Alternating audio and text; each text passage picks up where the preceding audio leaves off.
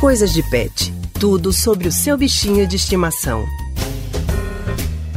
Na coluna Coisas de Pet de hoje, vamos fazer um alerta para as pessoas que são do grupo de risco da Covid-19 e que possuem um bichinho de estimação. Para conversar sobre o assunto, estamos com a nossa colunista Priscila Miranda. Oi, Priscila, boa tarde para você. Seja muito bem-vinda mais uma vez ao Rádio Livre. Olá, Leandro, boa tarde. Pois é, nosso alerta é com relação às pessoas que mais precisam cumprir a quarentena, como os idosos, e que ainda assim acabam se arriscando ao sair na rua para levar um animal para passear, por exemplo exemplo. Priscila, a gente tem falado aqui no Coisas de Pet que não há riscos da Covid-19 ser transmitida para os animais, como acontece com as pessoas. Mas não é por causa disso que devemos deixar os cuidados com a saúde dos pets de lado. Então, como deve ser esse equilíbrio entre cuidar da saúde deles e também da nossa, evitando a exposição ao risco durante a pandemia? Ótima observação, Leandro. Conversei com o médico veterinário Alexandre Merlo, que deu dicas para que as pessoas que convivem com aquele aqueles que são de grupos de risco, como os idosos, ofereçam ajuda para que os pets deles sejam cuidados. Vamos ouvi-lo. Nesse momento de pandemia que nós estamos vivendo, é muito importante garantir que as pessoas que pertençam aos grupos de risco, como os idosos, tenham menos acesso à rua, que a circulação seja menor. Então, uma recomendação para essas pessoas é que os seus animais tenham uma redução da frequência de passeios na rua. É, aqueles animais que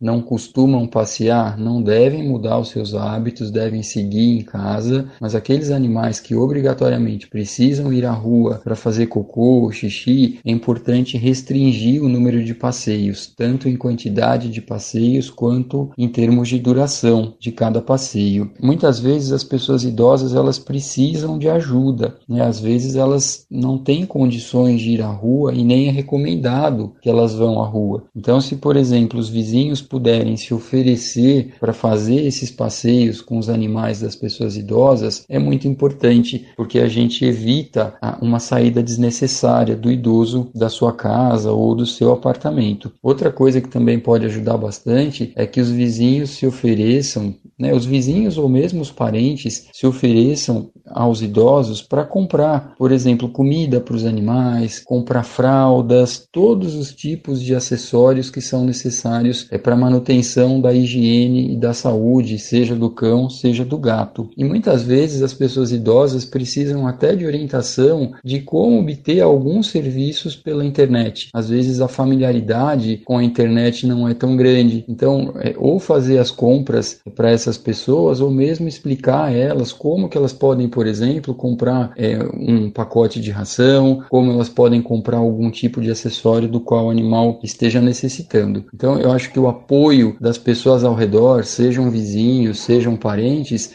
é extremamente importante para evitar uma exposição desnecessária dos idosos durante a pandemia. Bom, estamos falando de idosos e com relação aos animais de mais idade, né, Priscila? Então é preciso ter mais atenção com cães e gatos velhinhos, que estão impossibilitados de fazer passeios nas ruas por causa da pandemia também, né? Exatamente, Leandro. Precisa sim. Na verdade, os animais mais velhos precisam de mais atenção e cuidados sempre, né? Com a observação da saúde e do comportamento deles. E o tutor também deve sempre procurar manter contato com o médico veterinário se houver algum problema, mesmo que seja através de uma ligação ou mensagem nesse período que a gente está vivendo de isolamento. Alexandre dá esse alerta. Nesse período de pandemia, basicamente os cuidados de cães e gatos mais velhos eles seguem os mesmos, né? A pandemia é, Covid-19 ela não muda a rotina de cuidados com os cães e gatos que são mais velhos. É, é importante nesse período evitar mudanças de rotina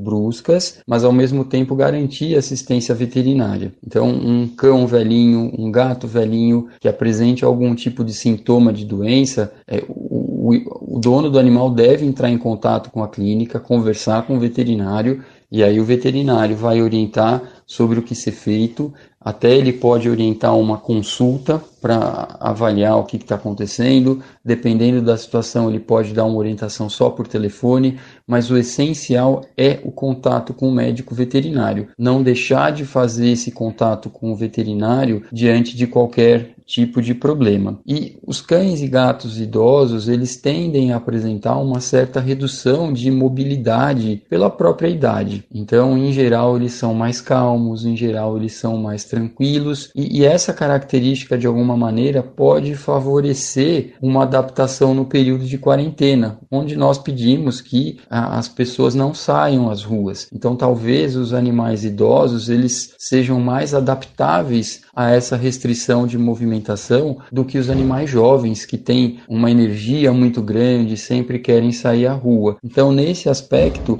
o fato de ser idoso é, favorece a restrição de movimentação que é necessária durante a pandemia. Então é ficar de olho em quem precisa de ajuda, sejam os idosos humanos ou os idosos de quatro patas. Priscila, muito obrigado pela participação no Rádio Livre de hoje.